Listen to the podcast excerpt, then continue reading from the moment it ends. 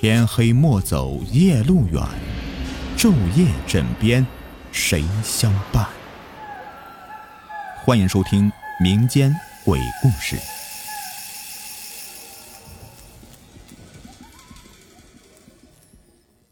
今天的故事名字叫做《石佛镇古》。给我讲这个故事的人的名字叫做沈平友，是往日同窗。当初上学的时候，他就给我们说过他老家的一件稀奇事儿。他老家的村子叫做泰龙村，从村庄呢往西看，有一座大山，自古被叫做云雾顶。可是后来村里人都叫它鬼雾顶，因为山高入云，常年雾气飘渺，远远的看去。云气变幻，四散如瀑，气象非常。可近一百多年来，这云雾顶上可闹了鬼了。夏季雷雨天气时，有人见到从山顶的云雾中摇曳出一顶四人抬的小花轿，这披红挂绿的，随着人影有多有少，顺着山峰直奔泰龙村过来。每每绕着村庄转上几圈这诡异的影像才渐渐消失，往往都是暴雨，看到的人被雨水打得睁不开眼睛，说看不清楚那些人的模样。传着说就是平常人家娶媳妇接亲似的，只是凭空出现又凭空消失了。虽然这样的事儿几十年才发生一次，可口口相传，那云雾顶也被叫做鬼雾顶了。当时沈平友说这奇事的时候，我们都哄堂大笑，说：“你这个书呆子连鬼故事都说不好，如此平平而且无凭无据的，几十年才有一次，是怕我们去瞧吗？”如今八九年过去了，毕业以后回了村，镇上当了村官的沈平友，忽然进城来找我，说是小聚。酒过三巡，沈平友重提往事。问我可还记得他说过的鬼屋顶的事？沈平友说：“那鬼屋顶从此以后再也不会出现鬼抬轿的景象了，是因为他做了一件事儿，平掉了村后面桃林里的一尊破佛像。鬼抬轿了一百年，终于接到新娘离开了。原来泰隆村有两个姓氏的人口，是自古便住在村里的，一族姓沈。”便是沈平友的本家，另一族姓乔，两个姓氏的人家关系很微妙，说起来呢还是亲戚。可是两姓族人不通婚是不成文的规矩。泰隆村后边有一大片的土地，原本是属于乔族的，近百年来世事变迁，乔族人出了败家子，将土地转手给卖了。可买了地的人家无子女，成了绝户。撒手而去以后啊，这地又回归到村子里，成为了共有的。种下桃林也没有人去管，桃子成熟了，谁爱采些就去采一些。只是那林子里有一处残破的弥勒佛石像，给那块地方增加了一些神秘。姓乔的人家不理睬这块地的事儿，可沈平友的父亲却很留意。当沈平友回到村里当了官儿。想要大刀阔斧的来几样新政，给村里人谋些福利，也算是自己的业绩。他想起了桃林里的佛像，如今的人们求财、求利、求平安，哪里有庙都要去拜拜，也不管那神佛雕像都是流水线般生产出来的，怎么比得了桃林的弥勒佛像有历史呢？不如将那残像给修补起来，再广为宣传一番，岂不就成为一个景点，也能带来商机？可沈平友刚和他父亲提出这个想法，他父亲连连摇头，说：“儿呀，那佛像修不得哟。你可知道那佛像底下压着一个棺材？这棺材里的人是谁？是你数代往上的祖姑奶呀。这姑奶是个可怜人，压在地下百多年了。咱村里乔家和沈家都和这佛像棺材有渊源，因此不立也不除，顺其自然罢了。”你若是重新立了那佛像，怕是鬼屋顶要闹灾哟。沈平有一头雾水，足足听他老爹讲了一个多时辰的老故事，方才弄懂了这里面的缘由。数代以前，沈平友的祖上沈家有一儿一女，家境虽贫，这儿女却是都是好相貌。这沈家的儿子同乔家乔员外的女儿有私情，等乔小姐呃珠胎暗结和乔员外摊牌的时候，可把乔员外给气了个半死。为什么呢？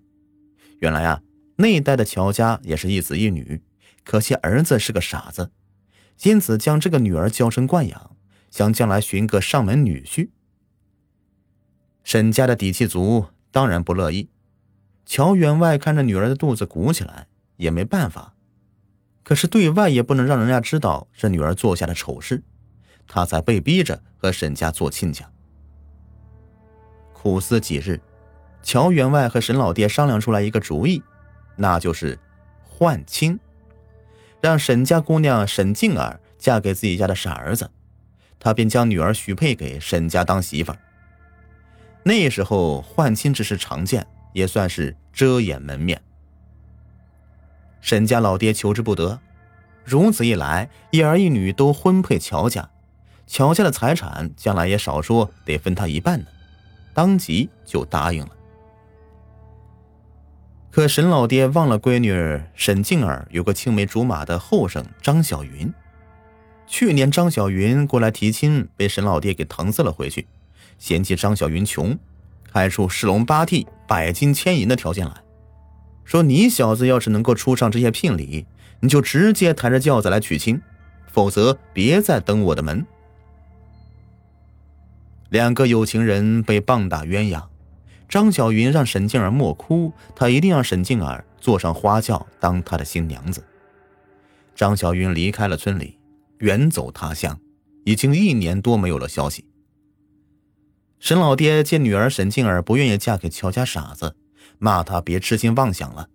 那张小云有啥本事能赚来金银呢？估计是没脸再回来，要么就是死在外边了。你不疼你爹娘，也疼疼你哥哥。和你那没出生的亲侄子，你忍心让你全家都为你受苦啊？你就是喝药上吊，我也得把你送到乔家去。沈静儿哭了几日，渐渐平静下来。出嫁那天，他娘给她穿嫁衣，她还带着笑容整理妆面，让众人都放下了心。兄妹同日嫁娶，这边沈家新媳妇进门，那边乔家就来人报信。说沈静儿在花轿里用剪刀戳了心窝子，抬到时人都已经死透了，这可是赔了夫人又折兵呢。乔员外气得直哆嗦，也没啥办法，女儿都已经嫁进了婆家，也不能再抢回来，只能气哼哼的将沈静儿以乔家媳妇的身份给埋了，就是死了也得做乔家的鬼，算是乔傻子的亡妻。不成想，没多久，远走的张小云竟然回来了，带着一顶花轿，各色聘礼，喜气洋洋的要来迎娶沈静儿。得知静儿已经死了，乔家更是不许他去坟上祭拜。